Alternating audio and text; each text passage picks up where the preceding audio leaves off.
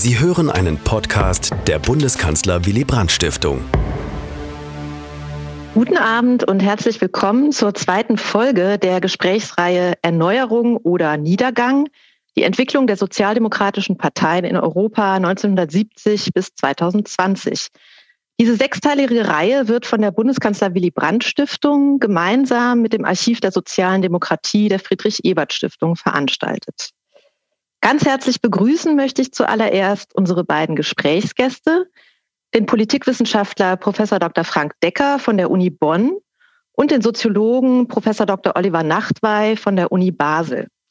Begrüßen möchte ich auch unseren Moderator der heutigen Diskussion, den Historiker Dr. Philipp Kufferath vom Referat Public History beim Archiv der sozialen Demokratie.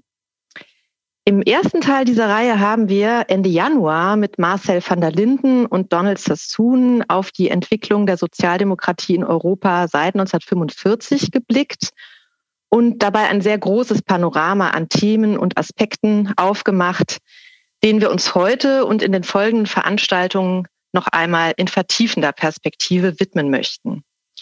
Heute geht es uns um Strukturwandlungen und Sozialdemokratie seit den 70er Jahren und um die Frage, wie und mit welchen Folgen vor allem die deutsche Sozialdemokratie auf diese Wandlungsprozesse reagiert hat.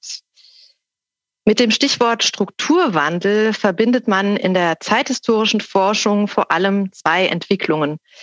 Den tiefgreifenden sozioökonomischen Wandel nach dem Boom, aber auch den von Jürgen Habermas geprägten Begriff des Strukturwandels der Öffentlichkeit. Wir wollen heute im Plural noch weitere Strukturwandlungen einbeziehen, mit denen unsere Gesellschaft und mithin auch die SPD in den vergangenen Jahren und Jahrzehnten konfrontiert worden ist. Darunter vor allem die Globalisierung und Digitalisierung der Wirtschafts- und Arbeitswelt, aber auch den Wandel des Demokratieverständnisses und der Medienöffentlichkeit. Wir wollen aber nicht nur zurückblicken, sondern auch nach vorn und fragen, wie die SPD gegenwärtig auf diese fundamentalen Wandlungsprozesse reagieren muss, um zukunftsfähige Politikkonzepte zu entwickeln und ihren Abwärtstrend zu stoppen. Dass der Gesprächsbedarf zu unserem heutigen Thema groß ist, hat sich gerade erst in der vergangenen Woche wieder gezeigt. Nach der Vorstellung des Wahlprogrammentwurfs der SPD aber auch im Angesicht einer neu entbrannten parteiinternen Debatte um das Stichwort Identitätspolitik. Bevor ich gleich an Philipp Kufferath übergebe, der Ihnen unsere beiden Gäste vorstellen wird und das Gespräch moderieren wird, noch der Hinweis von mir, liebe Zuschauerinnen und Zuschauer, dass Sie Ihre Fragen an unsere Diskutanten jederzeit über die Chat-Funktion bei YouTube stellen können. Ich werde Ihre Fragen dann später in das Gespräch einbringen. Ich wünsche Ihnen allen eine ertragreiche Diskussion und übergebe dir das Wort, lieber Philipp. Ja, vielen Dank für die einführenden Worte, liebe Christina. Herzlich willkommen auch von meiner Seite zu unserer heutigen Diskussion über Strukturwandlung und Sozialdemokratie, über die Reaktionen der Sozialdemokratie auf den Wandel von Arbeitsgesellschaft, Öffentlichkeit und Demokratie.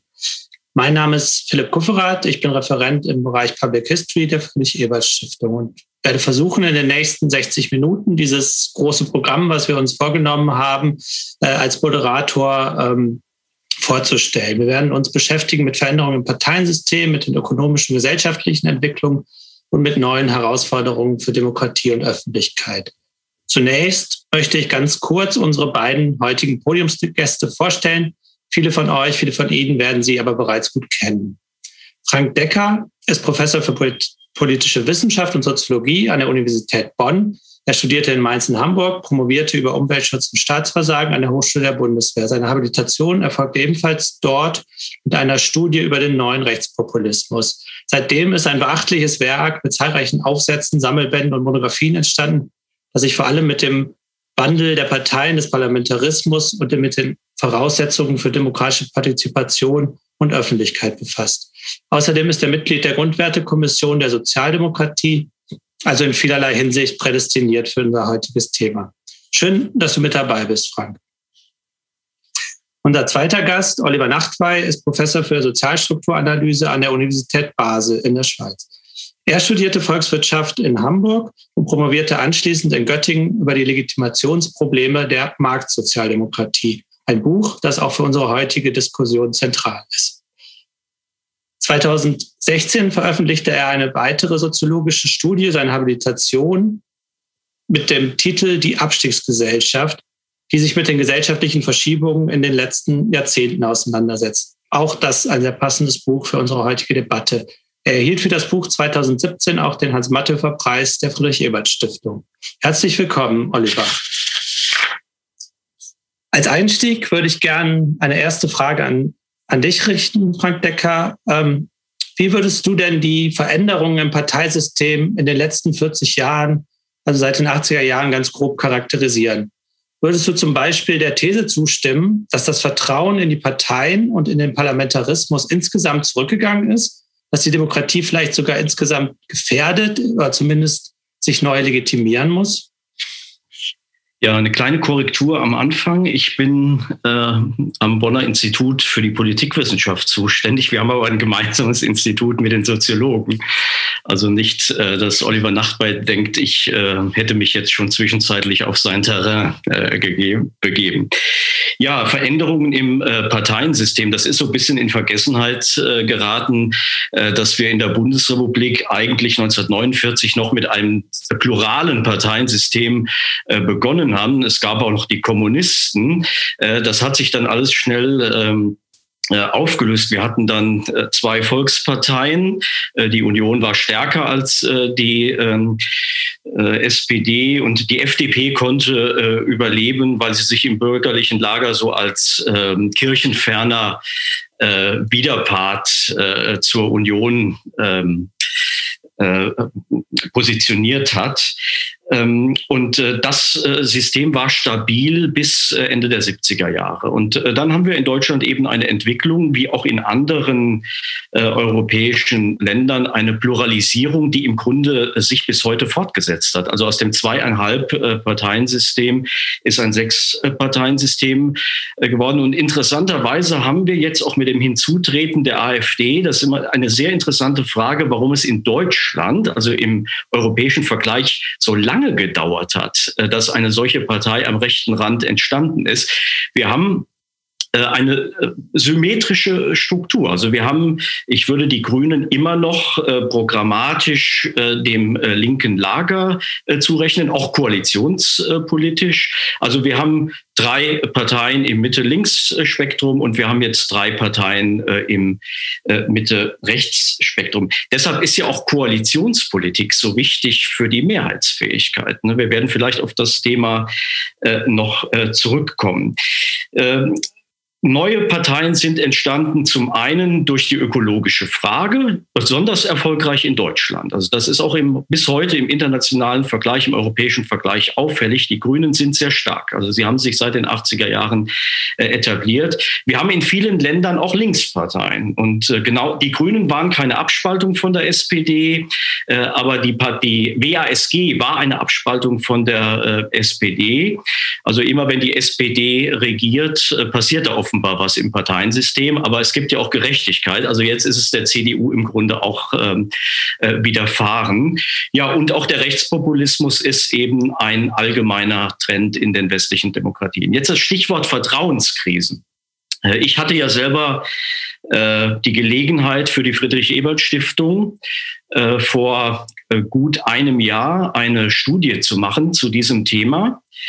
Ähm, wir, haben, wir waren 2019, also äh, im März 2019 waren wir, glaube ich, im, im Feld mit über 2500 äh, Befragten. Äh, und äh, ja, die Befunde waren sehr ernüchternd. Also wir hatten tatsächlich eine Mehrheit äh, derjenigen, die sagen, äh, wir sind mit der Demokratie oder mit dem Funktionieren der Demokratie ganz unzufrieden oder ziemlich äh, unzufrieden. Äh, wenn man sich aber mal äh, die äh, Befunde der zurückliegenden Jahre und Jahrzehnte äh, anschaut, kann eigentlich von einer Zunahme dieser Vertrauenskrise keine Rede sein, sondern wir haben es auch in Deutschland eher mit zyklischen Schwankungen äh, zu tun. Das geht mal hoch und mal runter. Was äh, auffällig ist in Deutschland ist, dass es eigentlich seit 1990 einen gleichbleibenden Abstand gibt zwischen West- und Ostdeutschland. Also die Demokratiezufriedenheit und das Vertrauen äh, ist in Westdeutschland um 20 bis 30 Prozentpunkte höher als äh, in Ostdeutschland. Äh, und äh, die Stärke der AfD in Ostdeutschland ist ja auch ein Ausfluss äh, dieser äh, Entwicklung. Aber das kann, die These, dass das jetzt seit den 90er Jahren deutlich runtergegangen ist, kann man eigentlich so nicht aufrechterhalten. Und das zeigt ja in gewisser Weise, Weise, dass das Parteiensystem auch funktioniert. Wenn es dort Repräsentationskrisen gibt, dann entstehen dann offenbar neue Parteien, die das auch wieder auffangen. Wenn wir allerdings, so das wäre dann der letzte Hinweis, wenn wir ähm, jetzt den Blick etwas weiten äh, und uns das in Europa anschauen, sehen wir deutliche Unterschiede äh, zwischen den verschiedenen Regionen. Ich würde, ich würde es mal in vier Regionen äh, einteilen. Westeuropa und Nordeuropa. In Nordeuropa, in den skandinavischen Ländern, ist die Demokratiezufriedenheit höher als auch bei uns oder in den Benelux-Ländern oder in Frankreich. Das sind die westeuropäischen Länder, die ja immer noch zu den starken Volkswirtschaften äh, gehören. Ganz anders ist die Situation in Südeuropa. Also da, dort haben wir doch mittlerweile ein großes Misstrauen, äh, eben dann auch starke, nicht nur rechtspopulistische Parteien wie in Italien, sondern auch linkspopulistische Parteien, die zum Teil neu entstanden sind. Und wir haben dann gesondert nochmal eine andere Situation in den mittelosteuropäischen Ländern. Auch dort ist das Misstrauen äh, sehr groß. Also insoweit befinden wir uns eigentlich noch in einer äh, relativ äh, komfortablen Situation, die natürlich jetzt nicht hinweg trösten kann, sozusagen aus sozialdemokratischer Sicht, aus dem beschleunigten Niedergang der SPD, insbesondere seit Mitte der 2000er Jahre. Darauf werden wir ja sicher dann auch äh, zu sprechen äh, gekommen. Aber wenn man sich sozusagen das linke Lager insgesamt betrachtet. Wenn man also die Grünen jetzt mit dazu nimmt und auch äh, die Linke, äh, da sehen wir seit 2018 äh, jetzt eine interessante Entwicklung. Man bewegt sich wieder in die Nähe einer Mehrheitsfähigkeit. Das hängt mit dem Erstarken der Grünen zusammen. Wohingegen wir vorher mit dem Erstarken des Rechtspopulismus genau das Gegenteil gesehen haben. Die Gewichte haben sich immer mehr nach rechts verschoben. Ganz einfach deshalb, weil es Parteien wie der AfD eben auch gelingt, aus dem Bereich der linken Parteien, der SPD, auch vormalige Nichtwähler, äh, jetzige Nichtwähler sind ja vormalige sozialdemokratische Wähler, äh, zu rekrutieren. Dadurch hat sich die Achse auch im deutschen Parteiensystem nach links verschoben. 2005 hatten die drei linken Parteien noch eine deutliche Mehrheit im Vergleich zu Union und FDP. Äh, wenn ich die Zahlen richtig im Kopf habe, 2017 stand es 57 Prozent für die drei rechten Parteien gegenüber 38 Prozent für die drei linken Parteien. Das ist schon eine dramatische ähm, Entwicklung. Und vielleicht noch eine letzte Zahl, weil ich das gerade noch mal äh, mir rausgesucht äh, hatte. Die Hochzeit der Volksparteien in der Bundesrepublik, das waren die 70er Jahre. Wir hatten in den 70er Jahren 90 Prozent Wahlbeteiligung und 90 Prozent dieser Wähler haben Union oder SPD gewählt. Und daraus ergab sich eine Bindung Wähler-Wahlberechtigte äh, von 80 Prozent. Und dieser Wert ist bei der letzten Bundestagswahl unter die 40-Prozent-Marke gesungen. Also die Bindungskraft der beiden Volksparteien ist heute gerade noch halb so hoch und das beschreibt schon eine dramatische Entwicklung, äh, die im deutschen Parteiensystem eingetreten ist, die die äh, SPD stärker betrifft als die Union, aber sie betrifft eben auch in hohem Maße die Union. Ja, ganz herzlichen Dank. Ähm, vielleicht kommen wir jetzt auch noch mal auf die veränderten sozioökonomischen Rahmenbedingungen zu sprechen. Oliver, was hat sich da eigentlich äh, grundlegend verändert, dass du den Begriff der Abstiegsgesellschaft als passend erachtest hast? Mhm. Wie passt diese Aussage mit der Tatsache zusammen, dass die Sozialdemokratie als Partei des Aufstiegs durch Bildung gilt?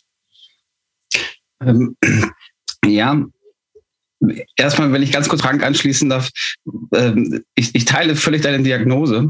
Ähm, äh, am interessantesten ist es ja auch bezüglich der 70er Jahre. Die Parteibindung an die großen Volksparteien war enorm hoch. Sowohl CDU als auch SPD hatten eine Million, über eine Million Mitglieder.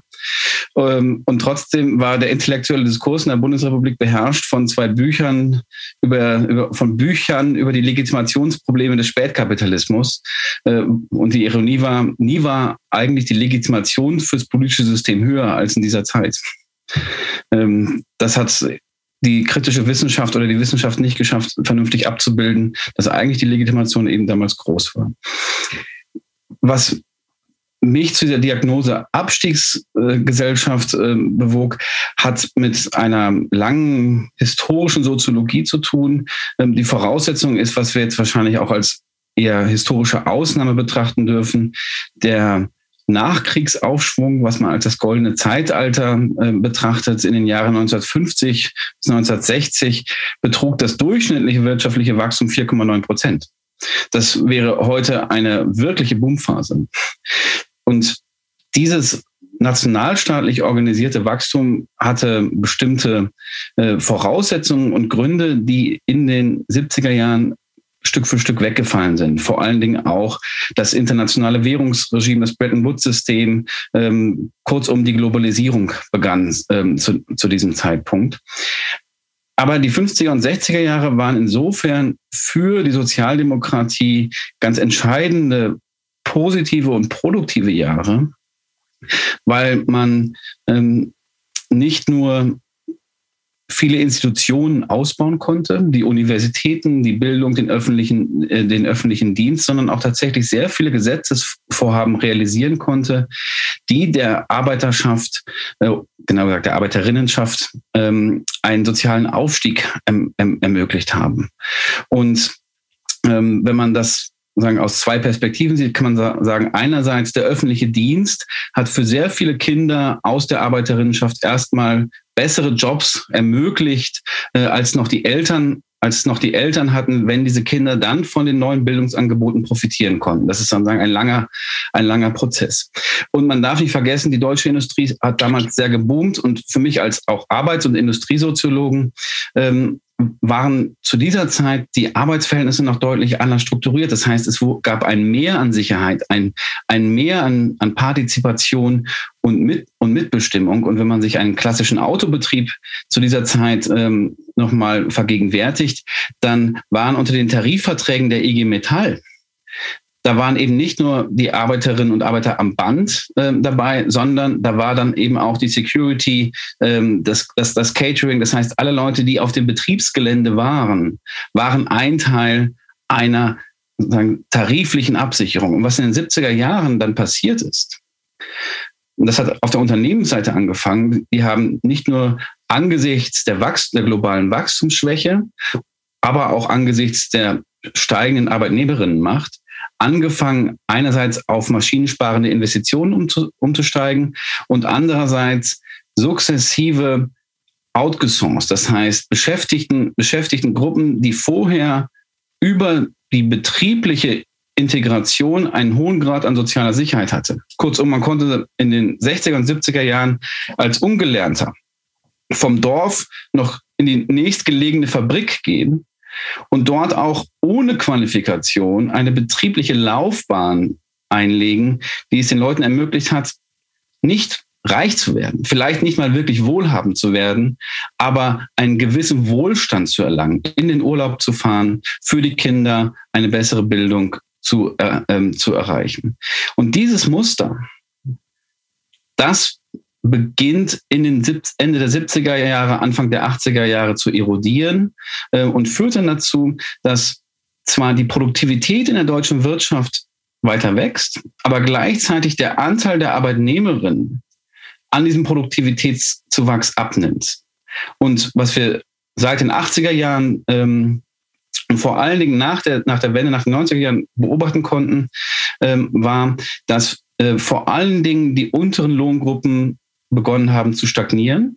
Sogar von den 90er Jahren bis etwa zu den 2010er Jahren, Anfang der 2010er Jahren, für die unteren 40 Prozent es sogar reale Lohneinbußen gab. Das heißt, dieses Muster des, sozial, des, des kollektiven sozialen Aufstiegs, den ich in einem umfassenderen Sinne verstehen will, nicht nur in dem Sinne des individuellen Aufstiegs hat meine Tochter oder mein Sohn die Möglichkeit, einen besseren Beruf zu erlangen als ich, sondern des kollektiven sozialen Aufstiegs der Arbeitnehmerinnen, der Lohnabhängigen als soziale Gruppe in der Gesellschaft. Dieser Prozess war gebrochen und eben für die unteren 40 Prozent hat er, äh, hat er stagniert.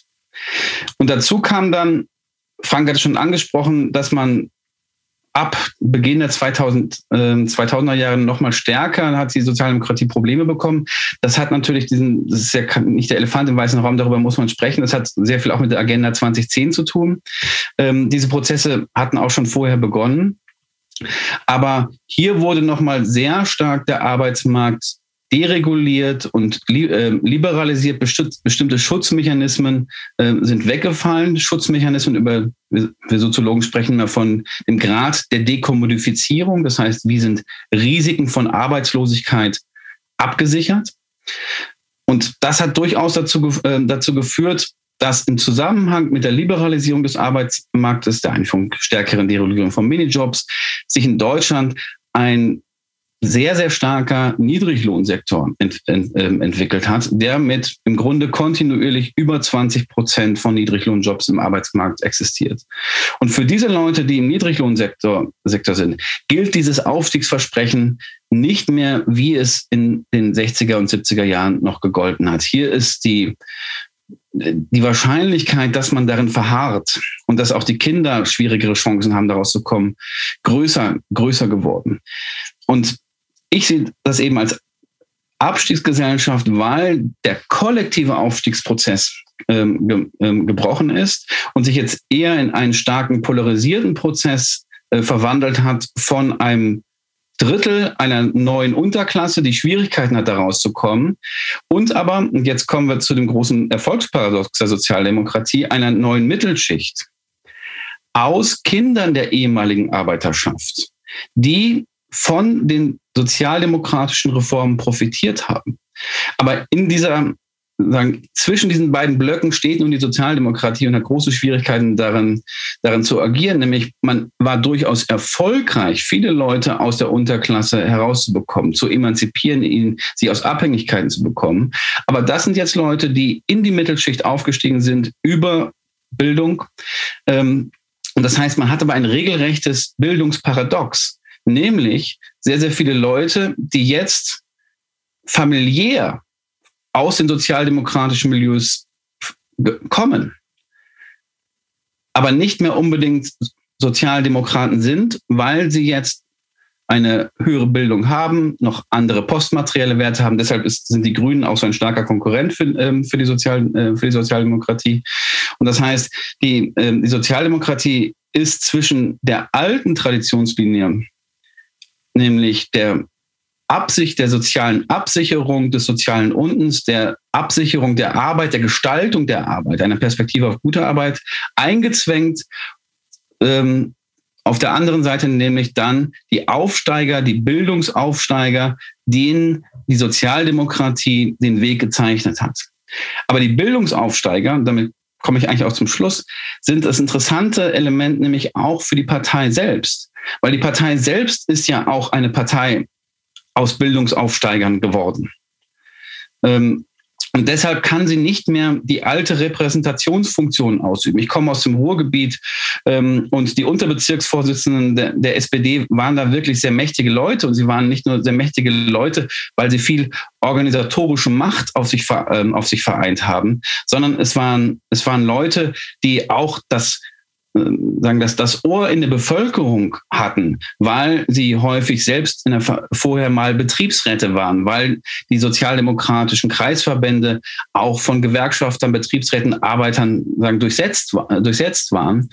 Aber heutzutage haben wir eine Partei, die gerade auf Abgeordnetenebene sich vor allen Dingen aus Bildungsaufsteigern oder höher qualifizierten rekrutiert. Ich glaube, es gibt in, in der Bundestagsfraktion noch einen Arbeiter, ich glaube einen migrantischen Arbeiter, wenn ich wenn ich wenn ich richtig sehe. Vielleicht sind sogar zwei, aber ich meine, es sei nur sei nur eine Person. Und häufig hat sich der Rekrutierungsprozess eben verändert. Es sind dann nicht mehr die Gewerkschaftsfunktionäre, die Betriebsräte, die dann auch in das Parlament eingezogen, eingezogen sind, sondern jetzt werden dann die Mitarbeiter der Abgeordneten dann die neuen, äh, den, die neuen Abgeordneten. Es führt zu einer, zu einer Entkoppelung, ähm, die durchaus wieder was mit den Erfolgen der Sozialdemokratie zu tun hat, aber eigentlich den Entkopplungsprozess verstärkt. Und das ist das Dilemma oder das, die Paradoxie, vor der sie gerade steht.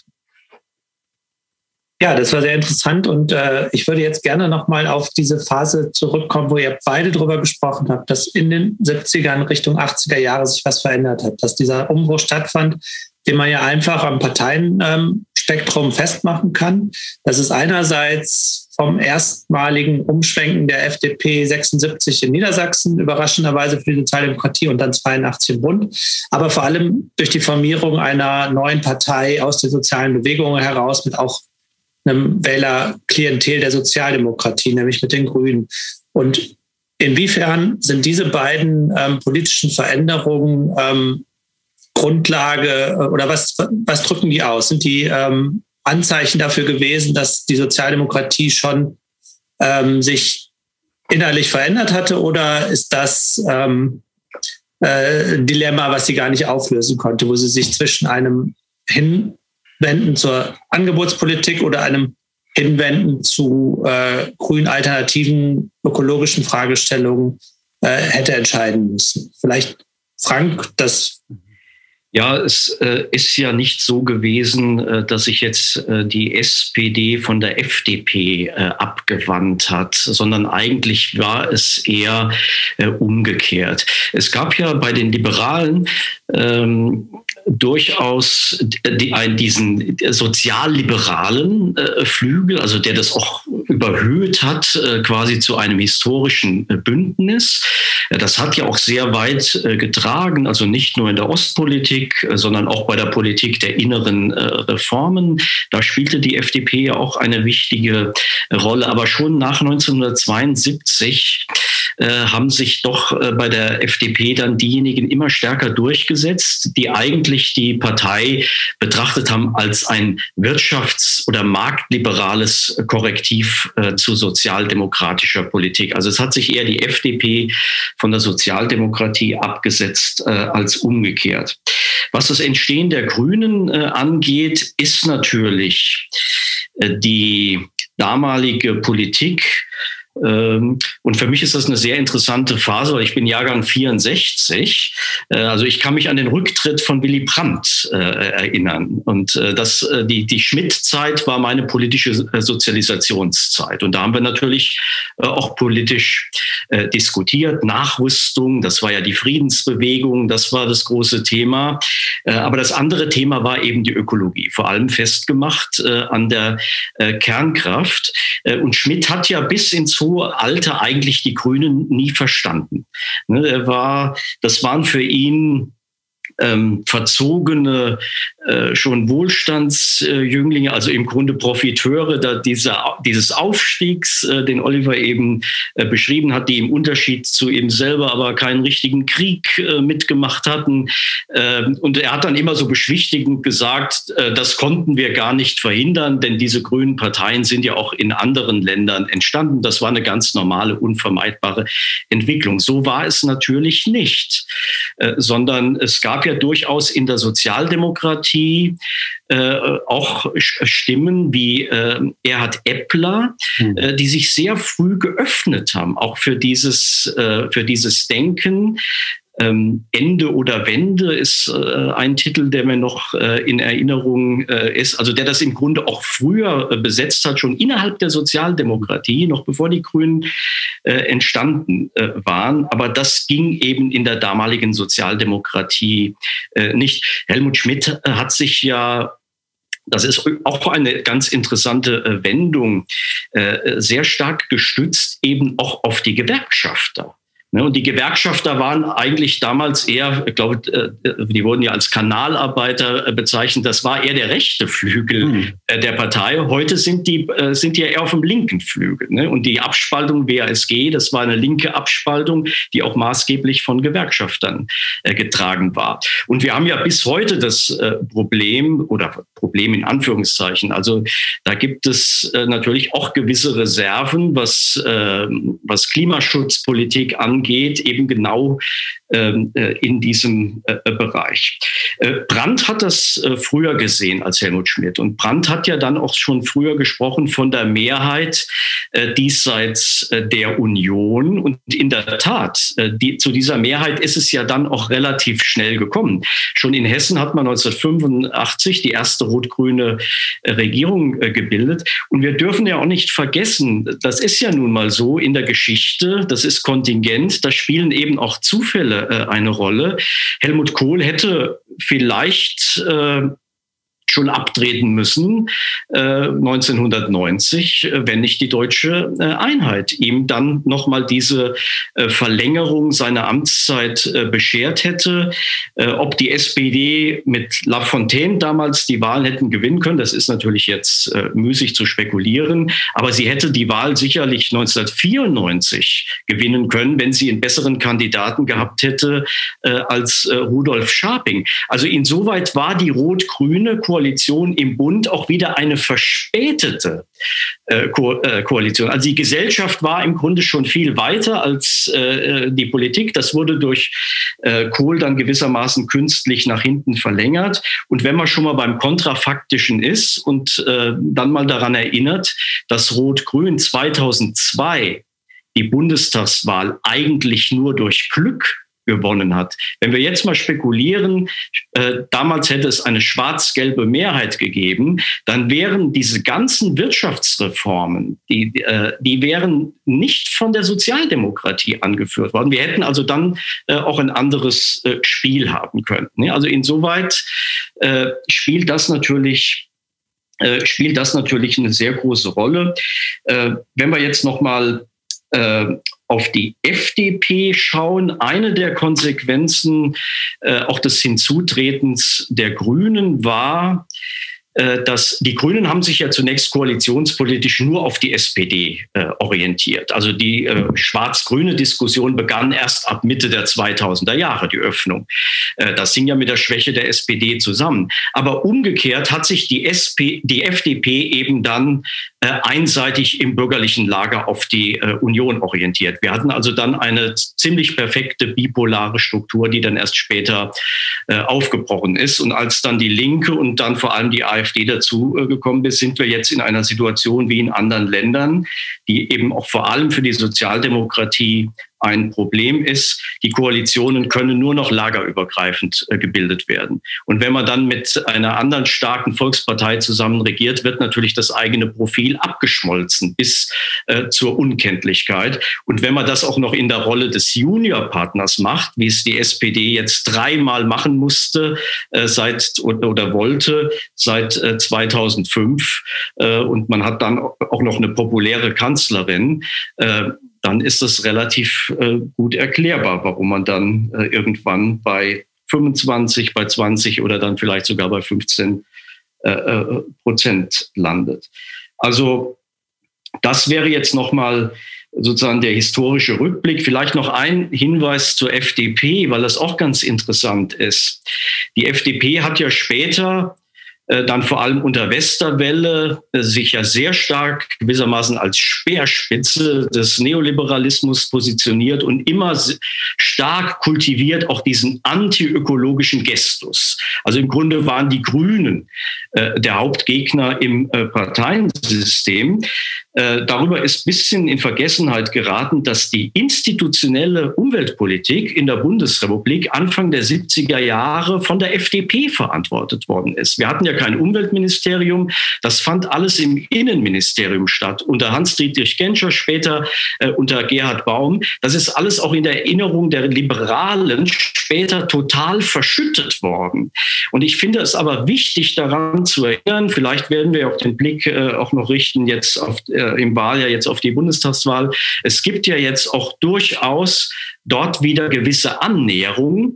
Äh, die FDP hat zum ersten Mal jetzt äh, eine Ampelkoalition oder ein Zusammengehen mit der SPD nicht mehr ausgeschlossen. Das hatte sie ja 2013 und davor immer kategorisch gemacht. Also wir haben jetzt auch gewisse Veränderungen äh, im Koalitionsspiel, die dann für die Sozialdemokraten durchaus Chancen bergen. Und da gilt eben dann der andere Satz, was einem elektoral wegbricht, kann einem dann aber koalitionspolitisch durchaus wieder äh, zuwachsen. Und insoweit ergeben sich dann möglicherweise auch Chancen. Und in einer anderen Position, wo man dann vielleicht auch selber mal wieder den Kanzler äh, stellt, äh, kann man dann vielleicht auch wieder äh, für, eine, für eine Trendwende sorgen, die aber sicherlich nicht dazu führt, dass wir uns in äh, Regionen von Wählerunterstützung wieder 35, 40 oder noch mehr bewegen werden. Äh, diese Zeit der Volkspartei, da würde ich die Union sogar einschließen, die hat es vielleicht noch nicht gemerkt, äh, aber das wird sie auch betreffen. Die Zeit ist, denke ich, unwiderruflich vorüber. Da würde ich gerne mal einhaken und zwar das Wort auch an dich richten, Oliver. Ihr könnt aber auch alle schon im Chat schon mal äh, Fragen formulieren, die wir dann versuchen äh, im nächsten Teil äh, auch reinzunehmen. Und zwar, um da auch ein bisschen Wasser in den Wein zu schütten. Inwiefern haben sich denn die Bedingungen für sozialdemokratische Reformpolitik in den 80er, 90er nochmal verändert? Stichwort die Schwierigkeit, die keynesianische Politik durch äh, den Staat ähm, zu steuern, wenn du gleichzeitig eine Internationalisierung der äh, Wirtschaft hast, wenn die Europäisierung und ähm, die damit verbundenen Abhängigkeiten so zugenommen hat. Inwiefern ähm, musste die Sozialdemokratie ihr eigenes Politikkonzept äh, grundlegend neu erfinden und hat es auch vielleicht nur bedingt äh, äh, geschafft oder zu spät vielleicht äh, verstanden? Ja, ist eine schwierige ähm, Frage. Hm, ich glaube, man kann sie nur mit der ganz großen historischen Betrachtung wirklich verstehen und beantworten. Wenn man sich vorstellt, dass die Sozialdemokratie ja zumindest nochmal gestartet war mit der Vorstellung der, einer anderen Gesellschaftsordnung, des Sozialismus oder des, des demokratischen Sozialismus, hatte man sich ähm, aber mit Bad Godesberg von dieser anderen Gesellschaftsordnung im Grunde äh, verabschiedet und ähm, war zu einer gestaltenden Partei der sozialen Marktwirtschaft genommen. Damals hat man noch nicht von der sozialen Marktwirtschaft gesprochen, das hat erst Sharping eingeführt. Ähm, aber man hat dann ja zumindest nicht gesehen, äh, so viel äh, Plan wie nötig, ähm, so viel, äh, so viel Markt wie möglich. Und da hat sich aber was verändert, nämlich mit dem Abschied von der, der Utopie einer gesellschaftlichen Grundtransformation ähm, da ist man zu dem geworden, was Niklas Luhmann mal in einem anderen, Zusammengesang, äh, äh, anderen Zusammenhang als Partei für Industrie und Arbeit genannt hat. Das heißt, ähm, man wurde zur Partei, die sehr stark elektoral, aber auch in politökonomisch auf die Industriearbeiterschaft und eben eine expandierende Industrie ausgerichtet war und auch von ihr abhängig war. Und dies war verbunden mit einer für diese Zeit sehr erfolgreichen ähm, keynesianischen Politik. In den 70er und 80er Jahren ist aber dann Folgendes passiert, was wir ähm, als unter dem Stichwort der Globalisierung kennen, dass die keynesianische Politik zumindest nicht mehr diese Wirkung hatte, wie sie noch in den 60er, ähm, in den 60er Jahren ähm, hatte. Und diese Maßnahmen sich als nicht hinreichend effektiv mehr gezeigt haben. Aber in dem Moment, wo die Sozi oder was heißt in diesem Moment, in diesem Zusammenhang war die Sozialdemokratie eben eine Partei der Industrie und der Industriearbeiterschaft. Und ihr Ausweg bestand dann darin, weil ihr die Option auf die gesellschaftliche Transformation nicht mehr gegeben war, zu sagen, wie, wie kann man die Industrie weiter, weiter stärken? Das heißt, man hat sehr stark auf Wachstum gesetzt und eigentlich auf das, die Entfesselung von Wachstumskräften durch die Märkte.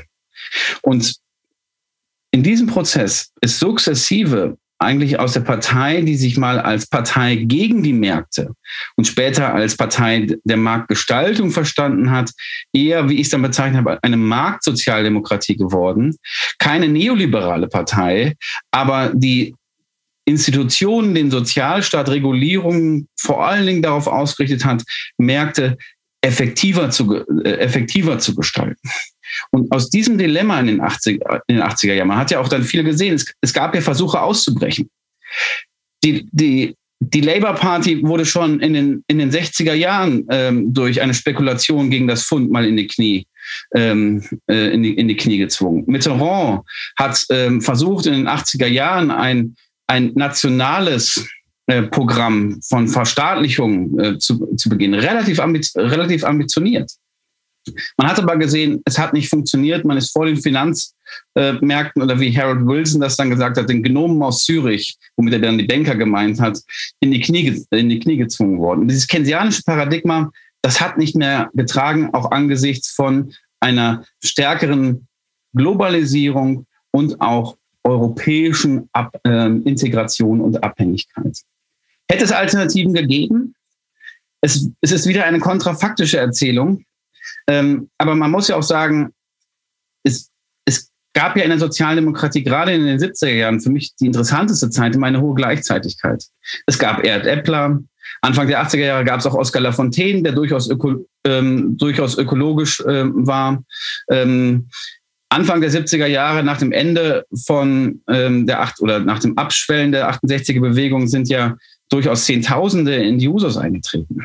Ähm, also die Partei ist ja, ist ja gewachsen, hat auch sehr stark, also sag ich mal, die, die, die, die Flut oder ähm, die 68er-Welle hat nicht nur eine Flut bei den Grünen hineingespült, sondern auch in die Sozialdemokratie. Das war doch durchaus vorhanden. Aber die Gleichzeitigkeit von durchaus modernen Einstellungen, aber eben Industriepartei im Kern, das wurde in diese eine Richtung ähm, aufgelöst. Man darf nicht vergessen, ähm, Industriepartei war aber nicht immer nur Wachstumspartei, sondern es gab auch ein ernsthaftes Partizipationsprogramm. Ähm, es gab zwar nicht mehr die Vorstellung von der Transformation zum Sozialismus, aber die Vorstellung der gestiegenen Partizipation. Die Mitbestimmungsgesetze von 1972 und 76 waren wirklich äh, relevante Ausweitungen der Arbeitnehmerinnenmitbestimmung in der, in der Bundesrepublik. Ähm, die definitiv zu den progressivsten, aus meiner Sicht, Sozialreformen äh, der jüngeren Geschichte gehören. Da ist man dann aber stehen geblieben. In Schweden hat man mit neueren Modellen oder mit anderen Modellen ex experimentiert. Da hat man versucht, stärker äh, Arbeitnehmerfonds zu gründen. Das heißt, wo die Arbeitnehmer auch stärker am Kapitalstock beteiligt äh, sind. Man hat versucht, die Kapitalstöcke zu demokratisieren. Das war tatsächlich auch in Schweden und in Norwegen gar nicht so unerfolgreich, anders als das, als das Programm, was Mitterrand in Frankreich hatte.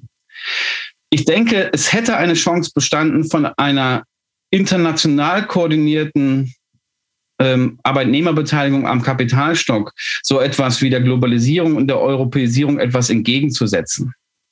Ähm, aber im Grunde muss man sagen, es gibt in keinem Land ein erfolgreiches Beispiel, wo die Sozialdemokratie sich nicht wirklich zu einer Form von Marktsozialdemokratie trans, äh, transformiert hat. Ähm, das, das sehen wir schon eine große, große Ähnlichkeit. Ähm, das ist eben der, also was heißt, ich sage es so lapidar, aber der, der Wandel von der Industriegesellschaft zu einer stärkeren Dienstleistungsgesellschaft ähm, und damit auch der Wandel der Arbeitsverhältnisse im Zusammenhang mit der politischen Ökonomie oder dem Ende des Keynesianismus, wie man ihn kannte, und der Globalisierung, das hat eigentlich diesem Modell der industriellen Arbeiterpartei den Boden entzogen, wo man immer noch keine wirkliche Antwort drauf gefunden hat. Wie siehst du das, Frank? Die Agenda 2010 ist ja erstmal von einem rot-grünen Projekt getragen worden, was eine breite Mehrheit in der Bevölkerung hatte. Das Wahlergebnis 98 jetzt erstmal und auch knapp dann aber 2002 mit der Wiederwahl. Ähm, war das Zustimmung für das angebotsorientierte Programm oder war das eher eine Unzufriedenheit mit dem schwarz-gelben äh, Umgang mit diesen Herausforderungen? Äh, also würdest du sagen, hat die Sozialdemokratie äh, mit ihrem ähm, Projekt Agenda 2010 ähm, den Zeitgeist getroffen oder war es ähm, die fehlende Alternative ähm, zur schwarz-gelben Politik? Nein, äh, Schröder ist ja nicht mit diesem Projekt angetreten, mhm. sondern äh, die, also in, insoweit war es natürlich in allererster Linie mal eine Abwahl äh, von Kohl. Die Leute hatten einfach ähm, nach 16 Jahren genug von Kohl. Ne? Der war wie ein Fossil. Ne? Also das war ja auch ganz klar, dass er die Wahl verlieren würde. Schröder hat ja selber immer gesagt, er ist eigentlich davon ausgegangen, dass aber dann mit der CDU in in der großen Koalition weiter äh, regiert wird. Er hatte Rot-Grün äh, gar nicht auf dem Schirm. Ob das, vielleicht war es noch nicht mal seine erste äh, Präferenz, aber als die Mehrheit dann da war, hat man es dann äh, natürlich äh, gemacht. Äh, die Sozialdemokratie hatte kein Konzept in der Wirtschaftspolitik. Sie hatte einen relativ klaren Plan für gesellschaftspolitische Reformen, insoweit auch wieder die Analogie zu sozialliberal in den 70er Jahren. Da hat man ja auch einiges gemacht. Äh, ähm, gleichgeschlechtliche äh, Lebenspartnerschaften, das darf man auch nicht äh, unterschätzen. Äh, aber in der Wirtschaftspolitik hat man laviert. Ne? Da, da, zunächst war das ja auch eine Machtfrage. Äh, die war dann mit äh, Lafontaines ähm, äh, Abtritt aber zugunsten von Schröder geklärt. Und Lafontaine und Schröder hat sich ja dann erst gegen Ende der ersten Legislaturperiode, als sich die, die Zahlen auch immer mehr verschlechtert haben, dann äh, durchgerungen, diesen Weg äh, äh zu gehen. Äh, und ähm, das ist allerdings dann auch äh, konsequent erfolgt. Ich finde, es ist immer ein Problem, äh, das ganze Thema äh, zu reduzieren auf ähm, Hartz IV. denn ähm, die, Ag die Agenda, die kam ja auch erst später. Also Hartz IV wurde ja im Grunde schon ausgangs der ersten äh, rot-grünen Periode äh, dann eingeleitet, diese Hartz-Kommission. Äh, dann hat man eben die Wahlen noch bestanden, sozusagen. Und der eigentliche Kurswechsel, äh, auch kommunikativ, das war dann erst äh, ab 2003. Aber ich glaube, dass diese Verengung ähm, äh, auf Hartz IV im Grunde aus der Rückschau auch übersehen lässt, in wie vielen anderen Bereichen die SPD sich damals äh, also Oliver hat eben gesagt, sie ist nicht ne äh, neoliberal, aber ich würde sagen, sie hat sich schon sehr stark äh, auf diese neoliberale Positionen äh, eingelassen. Nehmen wir das Beispiel Rente. Das heißt also die Riester-Rente. Äh, das ist ja eine Art von Privatisierung äh, gewesen, die auch sehr stark äh, der Versicherungswirtschaft zugute gekommen ist.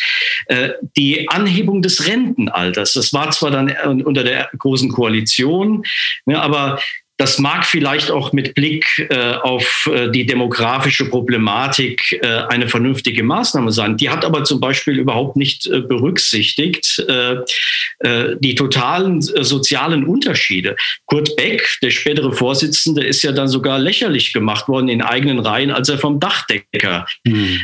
gesprochen hat. Niedriglohnsektor, das hat Oliver ja schon gesagt, was immer übersehen wird, die größte Steuerreform, die wurde wurde von Rot-Grün gemacht, äh, dass Veräußerungsgewinne steuerfrei gestellt werden. Das war alles unter Rot-Grün. Also die Partei hat dadurch eben auch einen massiven Glaubwürdigkeitsverlust äh, erlitten. Äh, und das setzt sich im Grunde bis jetzt in die Gegenwart fort, denn auch Olaf Scholz hat ja massiv daran zu tragen. Er hat zum einen noch an der Agenda-Vergangenheit äh, mitzutragen, äh, an der er beteiligt war, aber zum Beispiel auch an der Position äh, der SPD in der Frage äh, der Schuldenbremse. Ne? Und äh, Corona hat jetzt dafür gesorgt, dass es ihm relativ leicht gefallen ist, äh, das aufzugeben. Aber das sind natürlich alles Dinge, die eben auch auf die SPD äh, zurückfällt. Ein Punkt will ich noch nennen, weil es auch ein bisschen anknüpft an das, was äh, Oliver gesagt hat zu, zum Keynesianismus. Beim äh, Keynesianismus in den 70er Jahren äh, wenn ich das richtig in Erinnerung habe, war es schon so, dass das in einigen Ländern, Schweden, vielleicht kann man auch Österreich nennen, ganz gut äh, funktioniert hat, weil es abgesichert war. In Österreich nennt man das Sozialpartnerschaft, äh, also durch äh, Korporatismus. Also man hatte sozusagen ein korporatistisches Regierungsmodell, wo man mit Unternehmern und mit Gewerkschaften äh, das ausgehandelt hat. Und das hat in Deutschland eben auch deshalb nicht funktioniert oder konnte nie, nie so funktionieren, weil bei uns immer die Opposition über den Bundesrat mitregiert hat. Und das war schon in den 70er Jahren für die SPD ein großes Problem. Und das ist später auch bei den Harz-Reformen so gewesen. Die sind nämlich maßgeblich im Bundesrat von den Unionsparteien verschärft worden. Und äh, das hat nachher dann bei der, bei der Zumessung von politischer Verantwortung bei den Wahlen überhaupt keine Rolle gespielt. Auch die Grünen haben ja später immer so getan, äh, als ob sie an diesen Reformen überhaupt nicht äh, beteiligt waren. Also es hat alles äh, die Sozialdemokratie äh, abgegriffen. Also das sind dann auch äh, unterschiedliche institutionelle Bedingungen, äh, die das mit äh, befördert haben. Aber ich glaube, das nimmt der SPD jetzt nicht äh, die Verantwortung im Grunde sich auch zu diesen, ich würde das schon als äh, Verirrungen äh, bezeichnen, äh, zu bekennen. Also wenn Schröder sagt, wir haben den besten äh, Niedriglohnsektor in Europa äh, entwickelt, dass man äh, den Gewerkschaften, mit denen ja man ja vorher auch schon ein kritischeres Verhältnis hatte, Lafontaine ist schon genannt worden, äh, dass man äh, den Gewerkschaften sozusagen diesen Widerstand gegen den Mindestlohn hat durchgehen lassen, ist ein ganz großer Fehler gewesen im Rahmen dieser Agendapolitik, weil man hätte zumindest mit dem Mindestlohn dann also vielleicht nicht das Aufstiegsversprechen wieder erneuern können, aber diese die totale Abstiegsgefahr, mhm. zumindest in der subjektiven Wahrnehmung, die hätte man vielleicht auch ein Stück weit äh, bannen können. Also das sind aus heutiger Sicht, und äh, wir können das ja nur, also wir sollten das natürlich auch aus der Situation der Zeit selber äh, beurteilen, aber das sind natürlich aus ähm, äh, heutiger Sicht die Haupterklärungen äh, für diesen immensen Vertrauensverlust. Und das kann man ja empirisch auch deutlich festmachen. Ab 2005, 2005 hatte es Schröder ja quasi im Stile eines Oppositionspolitikers nochmal geschafft, äh, äh, vor der Union zu warnen, die seine moderaten Reformen dann noch äh, verschärfen äh, würde.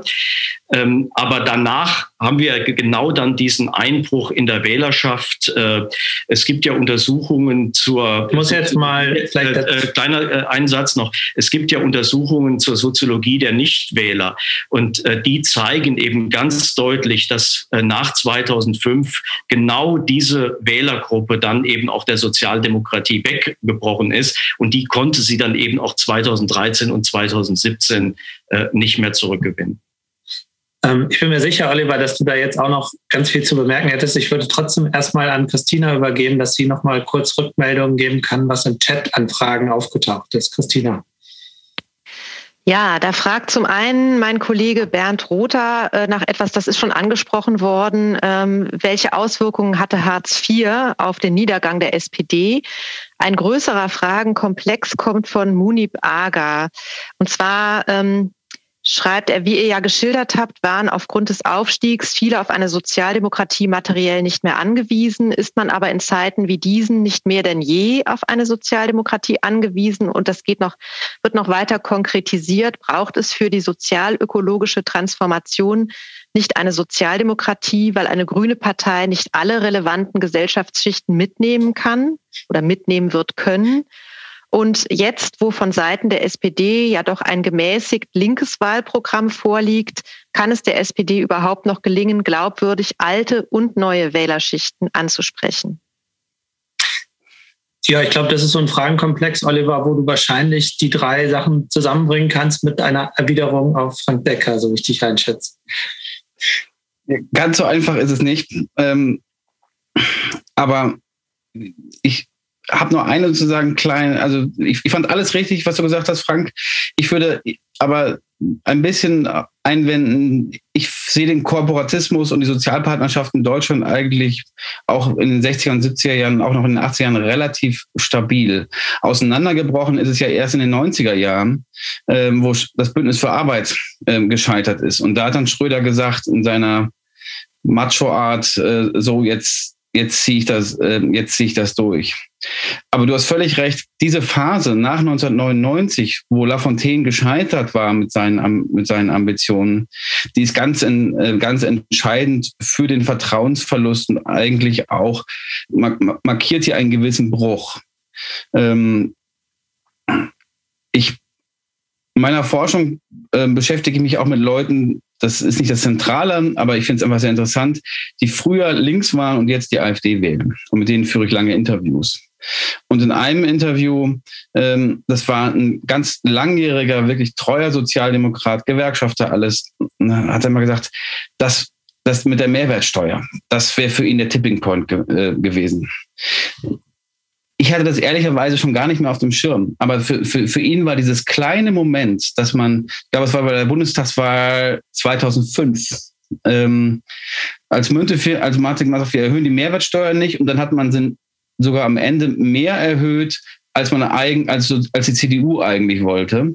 Und Müntefering hat dann noch gesagt, ja, man darf uns auch nicht an unserem Wahlversprechen ähm, äh, messen also dies, dieser Moment, diese Huspe, die dieses Duo Schröder, aber also ich, Müntefering fand ich sogar schädlicher.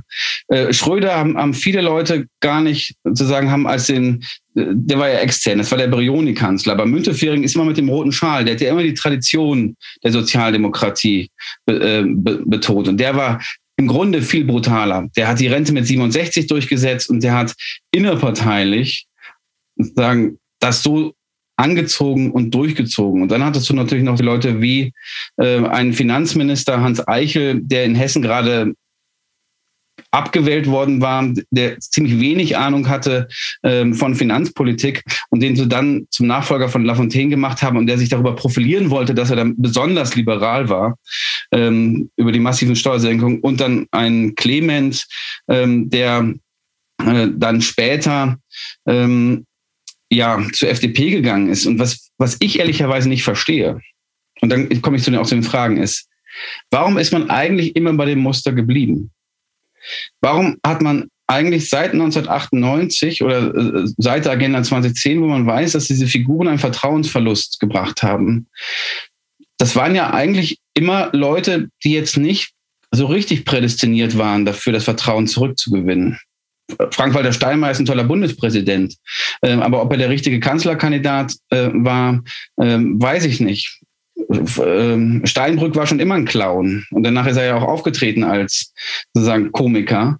Aber sozusagen, es war immer Leute von der Partei Rechten. Sagen, warum hat man sagen, nicht mal einen wirklichen Zentristen oder einen Linken gewählt, der, ähm, der die Partei nach, hätte real nach links führen können? Ich verstehe, also das ist wirklich für mich ein Rätsel. Aber jetzt zu den Fragen ganz kurz.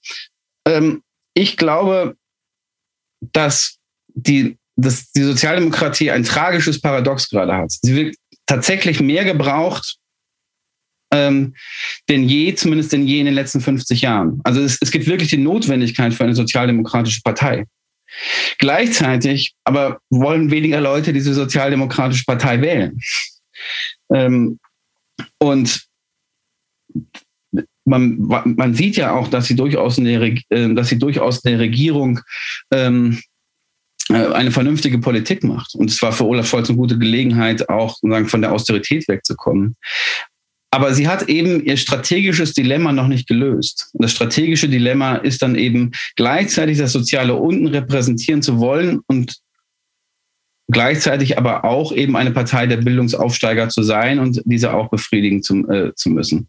Und diese Klammer, man hat das früher immer ganz klassisch das Bündnis von Mitte und Unten genannt.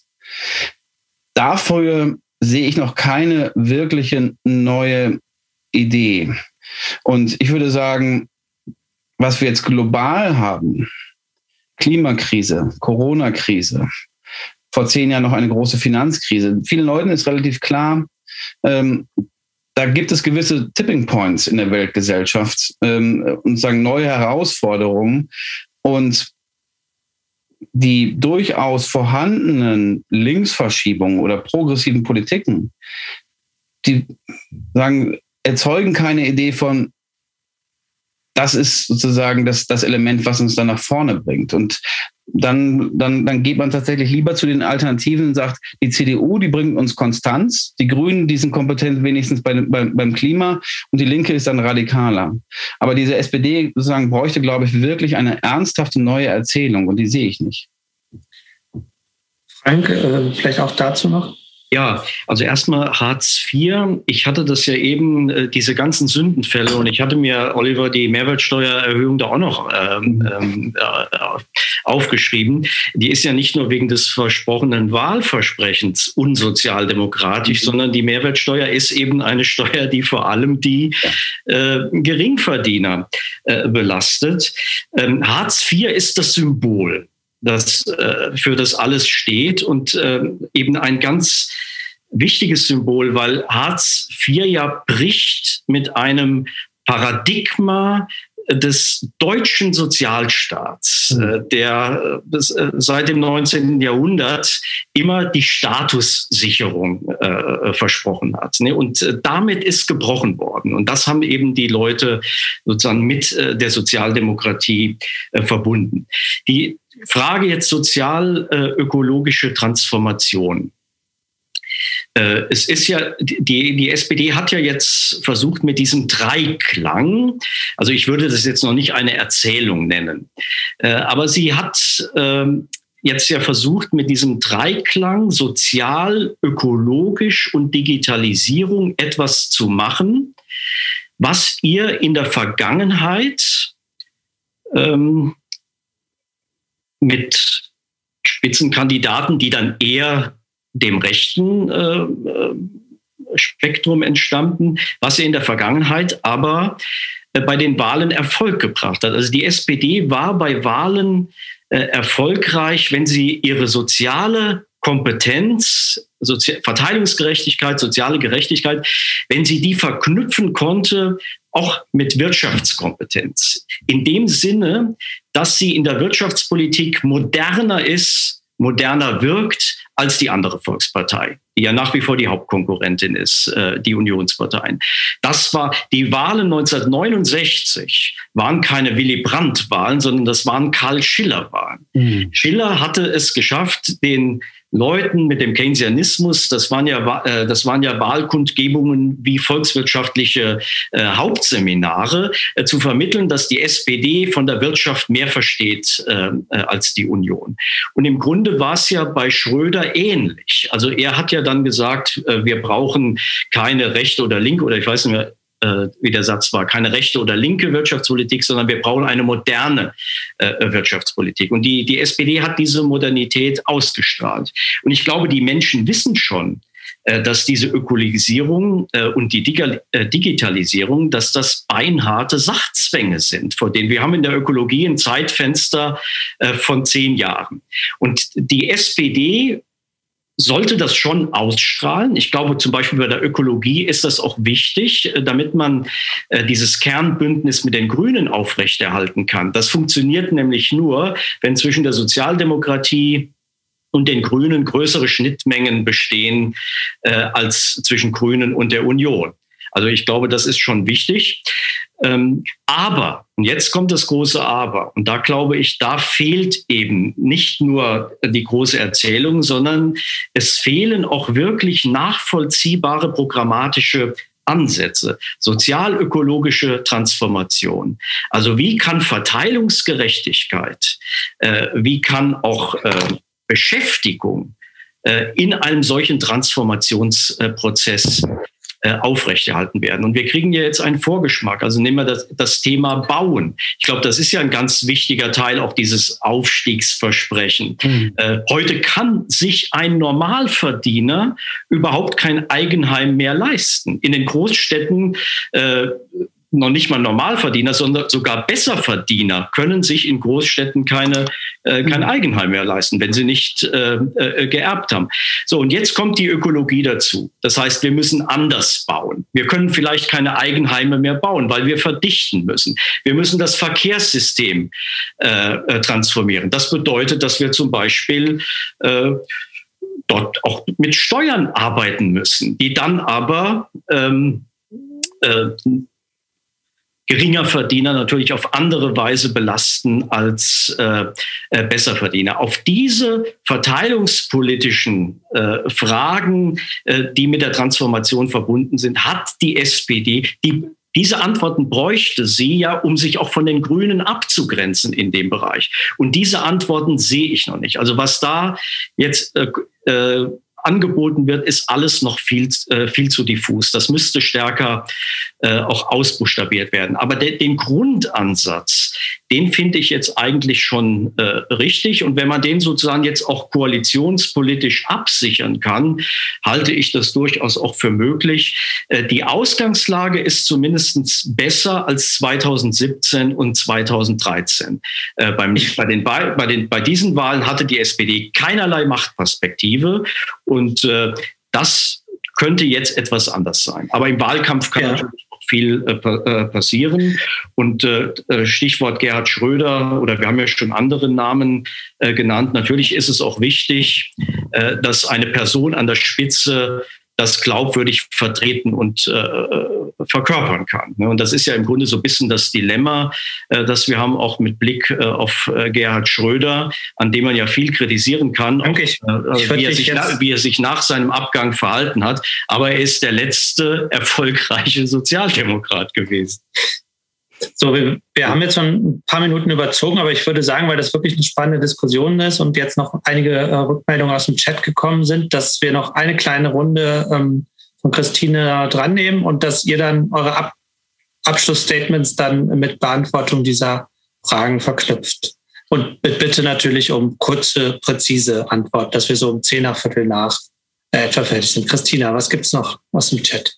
Ja, also es gibt noch drei weitere Fragen und einen Kommentar von Jürgen Kocker, den ich mal zuerst vorlesen möchte. Er schreibt, der Niedergang der Sozialdemokratie ist ein gesamteuropäisches Phänomen. Deshalb kann man ihn für Deutschland nicht so sehr durch die Agenda 2010 erklären, wie das eben geschehen ist. Dann fragt äh, Wolfgang Schmidt, warum spricht die SPD nicht über die Erfolge ihrer Regierungspolitik? Daran liegt es doch auch, dass die Wählerinnen und Wähler nicht mehr wissen, wofür diese Partei steht. Äh, dann ein Punkt, der uns vielleicht jetzt ein bisschen wegführt, wegführen würde von der Diskussion über die Gegenwart. Norbert Fabian äh, fragt, wie stehen Sie zu der These von Sieghard Neckel, der im Anschluss an Piketty und Habermas von einer Refeudalisierung moderner, kapitalistisch dominierter Gesellschaften spricht? Und schließlich ein Punkt, den ich auch in meiner Begrüßung schon angesprochen habe und nachdem ich sonst auch noch mal gefragt hätte, nämlich das Stichwort Identitätspolitik. Ähm, hier schreibt ein User, ist die Heisterhagenisierung der SPD, heißt die Loslösung von Identitätspolitik und der Rückzug auf sogenannte Positionen der Mitte, ein erfolgversprechendes Zukunftsmodell. Ja, willst du anfangen, Oliver? Du kannst dich ja nicht auf alles ja. eingehen. Gerne. Such dir etwas raus. Also ähm, die Heisterhagenisierung halte ich für politisch katastrophal. Ähm, und das entspricht einfach auch nicht den Daten. Ähm, die sagen, die größte Wählerwanderung findet zu den Nichtwählern, aber vor allen Dingen zu den, zu den Grünen statt. Und es gibt wenig Evidenz dafür, dass man ähm, mit so einer sagen Renationalisierung der Politik äh, da wirklich weiter weiter käme. Ähm, ich finde es laut und unangenehm. Ähm, aber Identitätspolitik ist natürlich, was die Gesellschaft gerade spaltet. Und das hat aber was damit zu tun, dass sich die Welt gerade einfach ändert und dass, dass Machtpositionen in, in, in Frage gestellt werden. Das wird uns noch ein bisschen be, äh, begleiten auf die eine oder andere Art und Weise. Herr Kocker hat natürlich völlig recht. Ähm, dass das ein europäisches Phänomen ist, aber ich würde auch sagen, dass die Transformation der deutschen Sozialdemokratie, zum Beispiel in Großbritannien, Abschied von Clause 4, das Programm von, ähm, äh, von New Labour in einer bestimmten Art und Weise auch äh, von der Partie Sozialist, ähm, also von den großen ähm, äh, Parteien auch in Italien, sagen, in der einen oder anderen Form vollzogen wurde. Das heißt, diese, diese innerparteiliche programmatische Transformation zu einer stärkeren Ausrichtung auf dem Markt und eine Entfremdung von der alten Arbeiterschaft und den Gewerkschaften, die hat tatsächlich gesamteuropäisch stattgefunden, nicht nur Agenda ähm, 2010. Ich würde gerne, das ist jetzt keine direkte Antwort, ich versuche es auch kurz zu machen, aber ich, ich sehe eine große Chance. Ähm, und zwar in doppelter Hinsicht in meinen Interviews, äh, von denen ich von erwähnt habe, die Leute, und deshalb kaufe ich das auch gar nicht mit, mit der Heisterhagen-These so stark, aber den Leuten, die ich interviewt habe, die jetzt früher mal links waren und jetzt die SPD will, die kümmern sich nicht um die vermeintlichen Gender-Toiletten. Das ist denen ziemlich egal. Ähm, und die kümmern sich auch gar nicht um die vermeintlichen Kosmopoliten. Die, die haben in der Regel, wenn sie dann AfD-Anhänger sind, sehr große Probleme mit Ausländern und vor allem mit Muslimen. Also sagen, da sieht man viel Autoritäres und Rassistisch. Aber wenn man sie, wenn man sagen, mit ihnen einen langen Weg in ihrer Biografie im Interview zurückgeht und das rekonstruiert, dann taucht immer ein Thema wieder auf und das ist die Austerität. Die sprechen nicht über Austerität, aber die, die sprechen über eine Phase, wo bei ihnen sagen, die lokale Gemeinschaft, die Infrastruktur kaputt gegangen ist, dass die Schwimmbäder nicht mehr funktionieren, dass die Schulen nicht mehr äh, funktionieren, dass die, Stra äh, dass, dass die, äh, die Straßen nicht mehr funktionieren. Und diese Phase, und da war Hans Eichel sozusagen der Große und hat aber auch leider bis zu Scholz immer weitergeführt, die Form der Sparsamkeit, ein, sagen, die soziale Konstruktion eines Sachzwangs, die man dann sogar noch mit der Schuldenbremse vollzogen hat, das war aus, zumindest aus meiner sehr begrenzten Empirie ein starker Treiber für Leute zu sagen, wer, wer sich diesem Markt so unterwirft, darauf haben die sozusagen dann selbst mit einem eigenen, also diesem Autorit dem Auto, der Autorität des Marktes hat sich die Sozialdemokratie unterworfen und die Leute haben mit einer ganz eigenen, einem ganz eigenen Autoritarismus darauf reagiert, der zwei Quellen hat in unseren Interviews. Die erste Quelle war häufig, ähm, sagen, ähm, dass dann, dann doch Geld da war. Für die Banken war dann Geld da plötzlich. Und dann war aber auch Geld für die Flüchtlinge da. Ähm, und jetzt haben wir Corona, jetzt ist wieder Geld da. Und das finde ich aber das Interessante, weil wir nämlich merken durch die Realität, dass dieser Sachzwang, es ist kein Geld da, doch nicht, doch nicht stattfindet. Geldschöpfung durch den Staat ist möglich und es gibt dazu auch sehr vernünftige Theorien. Modern Monetary, äh, Modern Monetary Theory. Das heißt, der Staat kann Geld ausgeben, der Staat kann in die Transformation massiv investieren und soweit es aussieht, bislang auch ohne, dass die Inflation so, ähm, so stark anspringt. Dieser Sachzwang ist die, durch die Realität widerlegt worden und Olaf Scholz scheint das auch ähm, ver verstanden zu haben. Und da sehe ich eine große Möglichkeit, ähm, sagen, eine, ein, ein neues progressives Projekt zu haben. Wenn man das nämlich verbindet, zu sagen, wir können massiv investieren und dieses, diese Investitionen können massiv über das hinausgehen, was einfach nur erwirtschaftet wird. Und so eine Art Corbyn-Programm zu haben, das fand ich nämlich sehr gut. Warum sie jetzt verloren haben, liegt, glaube ich, auf einer anderen Ebene zu sagen, wir werden in den nächsten fünf Jahren, mit äh, vier Jahren in der Regierung, wir wollen eine Million Klimajobs schaffen. Und zwar Klimajobs, die ähm, daran, äh, darauf ausgerichtet sind, klimaverträglich zu sein, aber auch ausgerichtet darauf sind, Nachhaltigkeit zu schaffen und gleichzeitig aber auch sozial sind, eine, ein, ein Leben in Würde erreichen. Das halte ich für sagen, durchaus eine Möglichkeit von einem etwas größeren Sprung, als er bisher gedacht wird. Ja, ich würde vielleicht zwei äh, Aspekte noch mal kurz äh, rausgreifen. Äh, zum einen die Frage der Identitätspolitik. Also ich stimme zu, äh, dass das total übertrieben wird. Das spielt gar keine so große Rolle, auch in der, in der praktischen äh, Politik. Aber es wird doch sehr viel darüber geredet.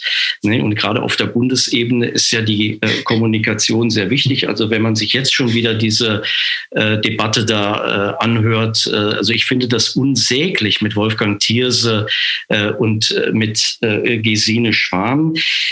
Ich ich habe einen, aber einen relativ kritischen Blick äh, auf äh, die ähm, auch auf den Umgang äh, der SPD äh, mit dem Thema Migration. Also ich glaube schon, äh, also das ist ja so, diese Identitätsfragen, die kann man ja auch von den ökonomischen Fragen nicht so ganz klar abkoppeln. Also auch bei der Gleichstellung von Frauen geht es ja auch um Verteilungsauseinandersetzungen. Mhm. Und bei der Migrationsfrage ist das noch sehr viel stärker der Fall.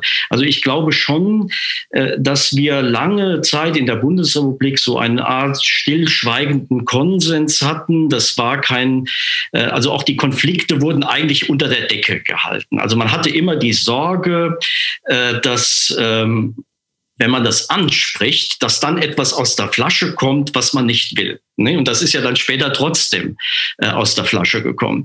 Also die SPD hatte zum Beispiel ihre Zustimmung äh, zur Einschränkung des Asylrechts in den 90er Jahren daran gekoppelt, dass wir zugeben, dass wir ein Einwanderungsland sind und uns auch eine moderne Einwanderungspolitik äh, dann geben. Äh, sie ist nie darauf zurückgekommen, weil sie selber dieses Thema nicht äh, besetzen wollte. Da hat man die Sache ziemlich laufen äh, gelassen. Und mir mir selber, ich habe mich ja ziemlich mit Rechtspopulismus beschäftigt. Mir, als ich dann äh, mir die Frage gestellt habe, warum ist die AfD 2013 entstanden, ist mir deutlich geworden, zum Beispiel mit der Sacherzin-Debatte.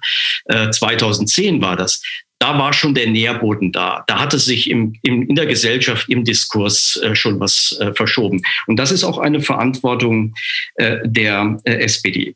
Der andere Punkt, und das ist vielleicht auch etwas, was man sehen muss, wenn man jetzt äh, diese schlechten Wahlergebnisse äh, erklären will. Wie gehen die Leute in der Partei selber miteinander um? Und da kriegen wir ja jetzt Kostproben.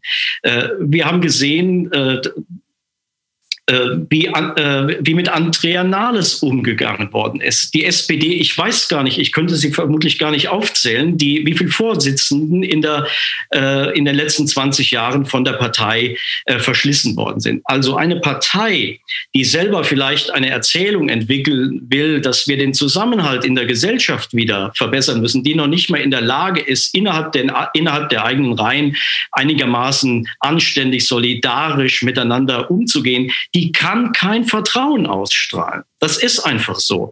Und äh, dass wir in unserer Vertrauensstudie so desaströse Befunde hatten im Jahre 2019, hängt vor allem mit dem miesen Eindruck äh, zusammen, den die beiden Regierungsparteien äh, gemacht haben. Denn dieses Problem war ja auch nicht auf die SPD beschränkt. Das darf man bei der ganzen Geschichte auch nicht vergessen. Also es kommt auch äh, darauf an, äh, dass Leute mit Ausstrahlung, mit Führungskompetenz äh, an der Spitze sind, die dann aber auch mitgetragen und solidarisch unterstützt werden. Und dagegen hat sich die äh, Sozialdemokratie in den letzten 20 Jahren dutzendfach äh, versündigt. Ganz herzlichen Dank. Also ich fand, es war eine unglaublich inspirierende Debatte, die optimistisch war, auch wenn sie sehr, sehr kritisch mit der Sozialdemokratie umgegangen ist. Und ich glaube, dass wir über viele der Fragen noch äh, weiter nachdenken können. Und in der Reihe kommen ja auch noch ein paar grundlegende Fragen auf. Und Christina wird jetzt zum Schluss noch mal sagen, wie es, äh, wie es in dem Programm in den nächsten Wochen dann weitergeht. Vielen Dank aber an die beiden äh, Referierenden äh, für eure engagierte Diskussion. Ich danke. Ja, auch von mir ganz herzlichen Dank. Und Herr Philipp, das wollte ich gerade auch sagen. Zum Glück haben wir ja noch vier weitere Veranstaltungen in dieser Reihe, in der wir die Diskussion fortsetzen können. Äh, und beim nächsten Mal werden Sie auch Jürgen Kocker hier in diesem virtuellen Studio sehen, der sich eben noch über den Chat eingeschaltet hat. Er wird dann nämlich in knapp drei Wochen am 24. März mit Dietmar Süß über die Bedeutung der drei sozialdemokratischen Leitbegriffe Freiheit, Gleichheit und Solidarität in der Gegenwart diskutieren. Ich bin sicher, dass viele der Fragen von heute da auch wieder auftauchen werden. Und die Moderation übernimmt äh, beim nächsten Mal Karin Nink, die Chefredakteurin des Vorwärts. Äh, ich wünsche Ihnen jetzt allen noch einen schönen Abend und freue mich, Sie dann alle wieder hier in diesem Kanal zu sehen. Dies war ein Podcast der Bundeskanzler Willy Brandt Stiftung. Für mehr besuchen Sie uns auf www.willy-brandt.de.